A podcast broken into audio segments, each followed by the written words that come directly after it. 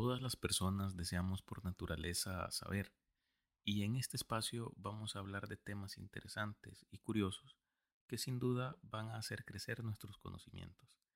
Así que sin más, te doy la bienvenida. Soy Miguel Escobar.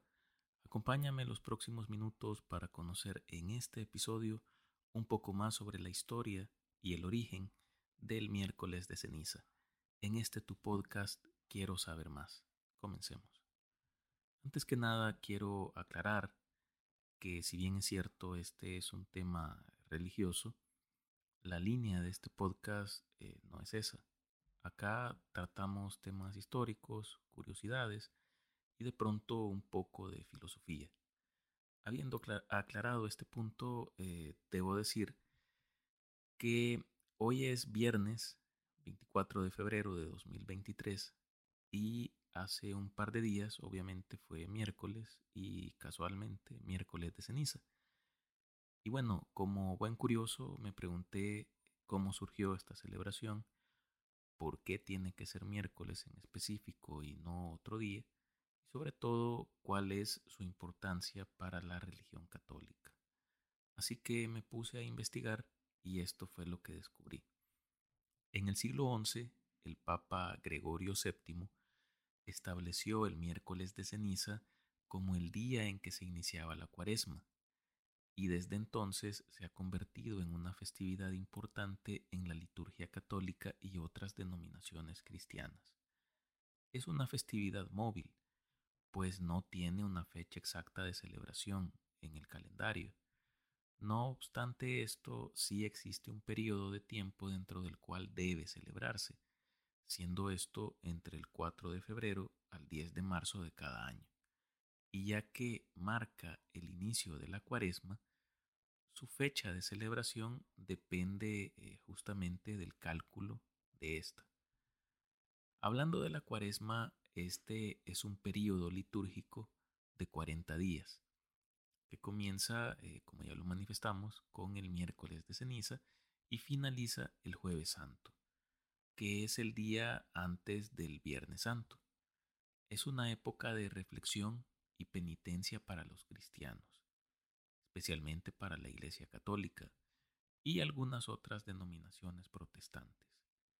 El número 40 tiene mucha importancia dentro de la religión, pues está asociado a ritos y creencias judeocristianas. No es un número al azar. En la Biblia, por ejemplo, el diluvio universal dura 40 días y 40 noches, según narra el libro del Génesis. 40 son los años que el pueblo de Israel vagó por el desierto eh, luego después de salir de Egipto, guiados por Moisés, según el libro del Éxodo. Y según este mismo libro, fueron 40 días y 40 noches que permaneció Moisés platicando eh, con Dios para efecto de eh, que éste le transmitiera los diez mandamientos. Y por último, eh, cuarenta fueron los días que Jesús pasó en el desierto antes de comenzar con su ministerio. El origen del miércoles de ceniza se remonta a la iglesia primitiva. En los primeros siglos después de la muerte de Cristo, la ceniza era un símbolo de arrepentimiento en el mundo antiguo, y en la iglesia se usaba para este propósito desde tiempos muy tempranos. En la liturgia católica, la ceniza se obtiene quemando las palmas bendecidas en el Domingo de Ramos del año anterior. Durante la ceremonia del miércoles de ceniza, los fieles reciben una marca de ceniza en la frente en forma de cruz. Mientras el sacerdote eh, reza las palabras, recuerda que eres polvo y al polvo volverás. O algo así como en polvo eres y en polvo te convertirás. El simbolismo de la ceniza es eh, múltiple. Así pues, eh, vemos que puede tener un significado de humildad y penitencia, recordándonos que venimos del polvo y que a Él regresaremos, según la, tradición cristiana. Es una llamada a la reflexión sobre nuestra mortalidad y la necesidad de arrepentimiento y cambio.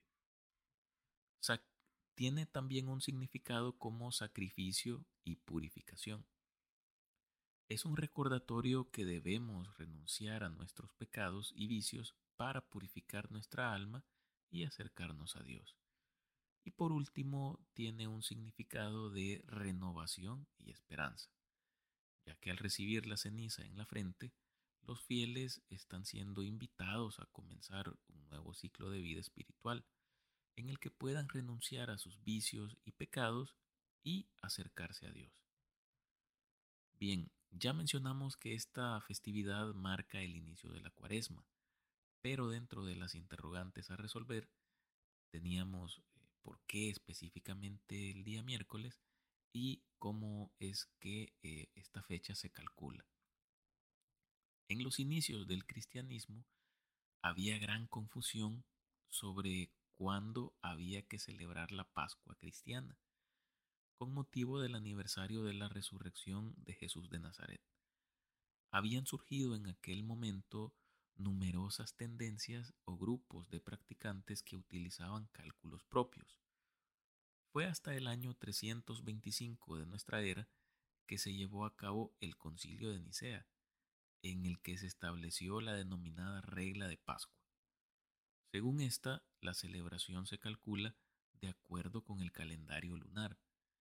La Pascua se celebra el primer domingo después de la primera luna llena que ocurre después del equinoccio de primavera en el hemisferio norte o del equinoccio de otoño en el hemisferio sur. Esta eventualidad, es decir, el equinoccio de primavera, ocurre alrededor del 20 o 21 de marzo y marca el comienzo de la primavera en el hemisferio norte. Esta es la explicación por la que el Viernes Santo ocurre siempre eh, que hay luna llena, por si no lo habían notado. En el siglo IV, con el concilio de Nicea, se fijó además la duración de la cuaresma en 40 días. Esta comenzaba seis semanas antes de la Pascua pero en domingo. Es decir, antes no iniciaba en fecha miércoles, sino en domingo.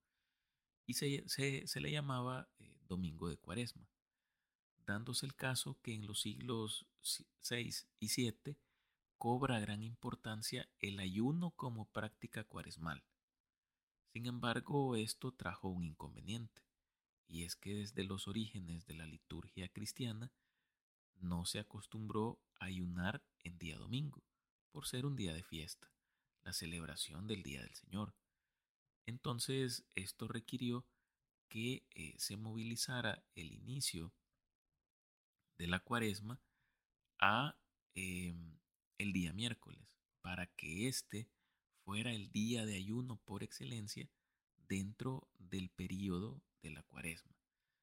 Así, por ejemplo, en El Salvador tenemos la costumbre de no ingerir carnes rojas los miércoles y viernes de cuaresma. Si bien es cierto, los principales días en que se hace este tipo de ayuno son el miércoles de ceniza y el viernes santo, hay quienes practican el ayuno durante toda la cuaresma, ya que este eh, era el requisito tradicional de la iglesia. Y durante estas eh, fechas decir, miércoles y viernes de la cuaresma, pues como ya lo mencioné, no se ingieren carnes rojas, sino eh, mayoritariamente pescado. Bien, eh, hemos llegado al fin de este episodio. Espero que lo hayan disfrutado y que hayan aprendido algo nuevo. Si es así, los animo a suscribirse, recomendar y calificar este podcast en su plataforma preferida. Nos escuchamos en la próxima para conocer un poco más sobre un nuevo tema. Saludos y hasta pronto.